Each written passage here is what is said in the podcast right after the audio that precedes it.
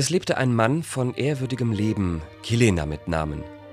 Das schottische Land hat ihn, aus bedeutendem Geschlechte stammend, geboren.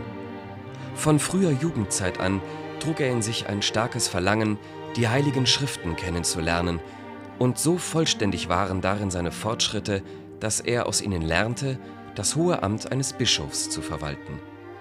Er wurde schon damals auch mit dem anderen Namen Kilian genannt. Eines Tages geschah es, dass an ihn durch das Wort des Evangeliums als der Stimme des Herrn eine Mahnung erging.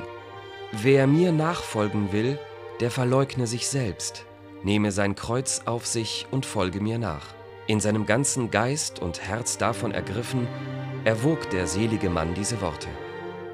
Und er sammelte seine Gefährten und Schüler um sich, nämlich die Presbyter Kolonat und Gallo und Arnuval und den Diakon Totnan.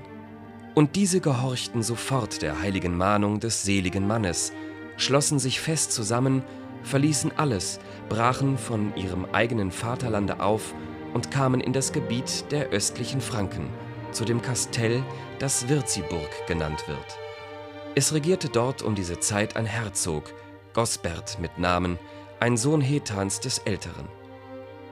Gosbert selbst und das ganze Volk, das ihm untertan war, lebten noch nach heidnischer Weise. Sie verehrten die Bilder von Dämonen, erkannten noch keineswegs den Gott des Himmels und der Erde.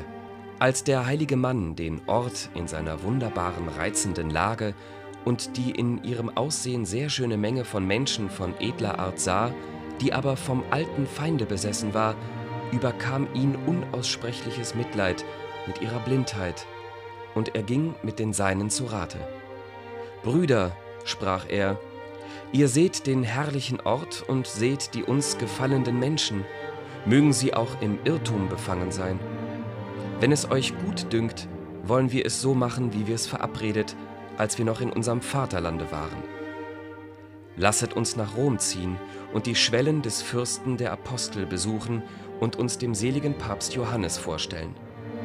Und wenn es Gottes Wille ist und wir vom apostolischen Stuhl die Vollmacht erhalten, wollen wir mit seiner Zustimmung wieder zurückkehren und vertrauensvoll den Menschen hier den Namen unseres Herrn Jesus Christus verkündigen.